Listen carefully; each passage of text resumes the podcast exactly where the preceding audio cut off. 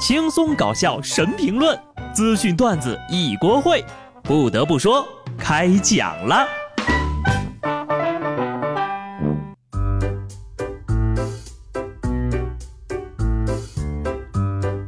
哈喽，听众朋友们，大家好，这里是有趣的。不得不说，我是机智的小布。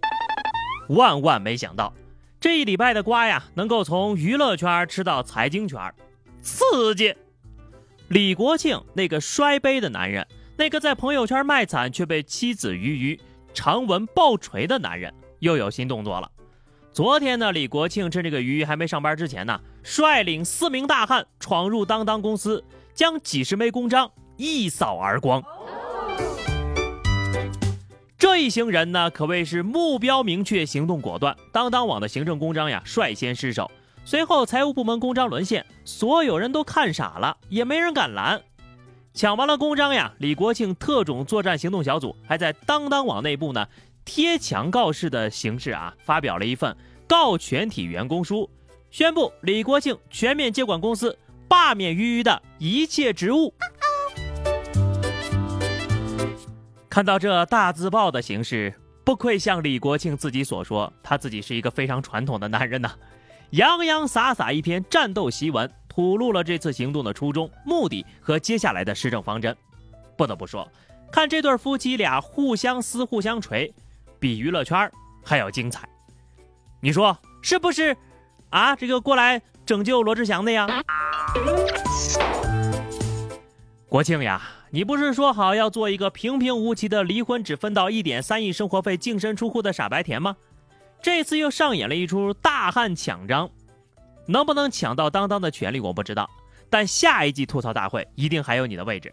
啊哈，对了，今天呢还有一个我才知道事儿啊，这个现在他俩都还没离婚呢。不得不说呀，这两天的瓜有点多，你们是不是看到还有人宅在家里闲得无聊，专门牺牲自己给大家带来生活的乐趣呢？反正啊，我是一点都不感兴趣，甚至还有点生气。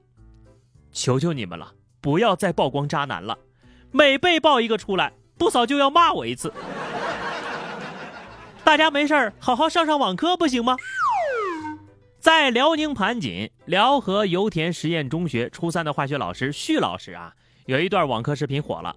视频里呢，徐老师一边抱着猫啊，一边给学生讲网课，讲到动情处呀，还把小猫咪当成了教鞭，给同学们指出黑板上的重点，一边指还一边说。大家不要一直光盯着猫看黑板呢。据说呀，这位徐老师呢，平时是风趣幽默，人送外号“霹雳小老头”。生活不易，猫猫叹气，让猫猫出镜又不让大家看猫猫，终究呀，只是一个没有地位的工具猫猫。徐老师是这么说的：上网课的时候呀，学生容易困。那天上课呢，猫刚好走了进来，他就把猫拎了起来，目的呢，是为了吸引学生的眼球。老师为了学生呀，可谓是操碎了心，磨破了嘴，那学习成绩却不见长。而有的主播随便叫两句哥哥啊，就日进斗金了，找谁说理去呀？山西的张先生这段时间呢，就迷上了网络直播。近三年以来呀，他前前后后给主播刷礼物，累计花了一百多万，而这钱呢，都是他媳妇儿赚的，还有一些是向朋友借的。张先生说了，他本来打算拿这个钱承包鱼塘的。结果一个没忍住，把承包鱼塘的本钱都投进去了。问他为什么给主播刷礼物呀？他说他也不知道啊，就是想刷。记者又问了，刷礼物之后主播有什么表示吗？他说那倒没有。现在呀，张先生找到直播平台，希望平台可以退钱。直播公司方面却表示，已经和张先生打赏最多的主播呢终止了合作，但是钱呢可不能退呀。张先生说了啊，现在他的生活陷入了经济危机。亲戚朋友也借不着钱了，但在记者问他，如果说你借到钱，还会充值刷礼物吗？张先生表示，这很难说呀。虽然没有人能够踏进同一条河流两次，但你却能在同一个直播间里翻车两回。你说你都有这觉悟了，干嘛还要找人家退钱呢？反正退给你，你还得再一次搭进去。我就是想知道啊，像这样的人，居然还有老婆愿意养三年。还挣钱给你打赏主播，这样的老婆哪儿找的？有老婆的人呢，不好好珍惜，天天给别的主播刷礼物，你让人没老婆的怎么办呢？二十四号，安徽黄山一个小区保安就报警啊，说这个有人在电梯里抬尸体。接到电话之后呀，公安民警火速赶往现场，调取了监控录像。录像中显示呀，有一个男的呢，怀里抱着一个很重的东西，这个东西呢被床单裹了起来，看不出具体是什么。在这男的进入电梯之后呀，把东西放在了地上，床单掀开一角，隐隐约约露出了两条腿。男子看到后呀，赶紧用床单露把这个露出的两条腿呢又重新盖了起来，生怕别人看见。两只脚啊全程一动没动，一点生气也没有。糟糕，难道是尸体吗？警方很快锁定了这名男子，在问讯当中呀，这男的说了：“哎呀，这个尸体呢 是我那个充气娃娃掉楼下了，哈，我把它搬了回来。原来是老婆掉了，打扰打扰，哈，难怪是公主抱哈。”看来给老婆平时这个感情也挺好的吧？可是为什么充气娃娃会掉到楼下呢？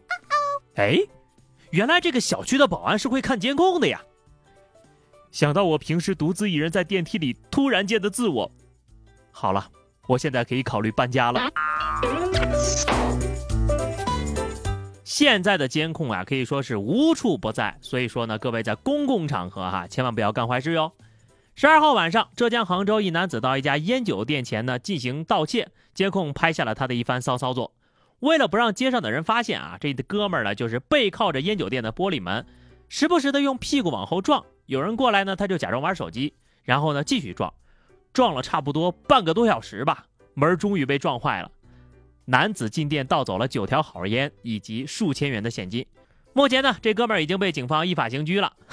就这个动作啊，一看也是老阴斗眼了。今天我的屁股和这个门必须要碎一个。正道的光照在了大腚上，怎么说呢？还是动了点脑子啊，就是心眼儿太坏。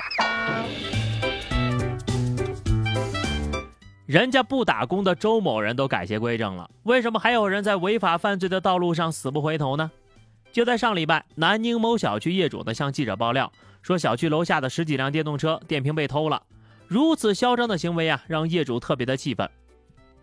这小偷该不是想进去做几年之后出来就有公司签约吧？电瓶没之浴后重生，那些年和电瓶不得不说的故事，凭文字地之藤原拓介，不打工的秘密一切成名，无频道让电瓶飞，我不是妾身等大戏即将上映啊！为了争夺电瓶盟主之位，武林必将再掀起一阵腥风血雨。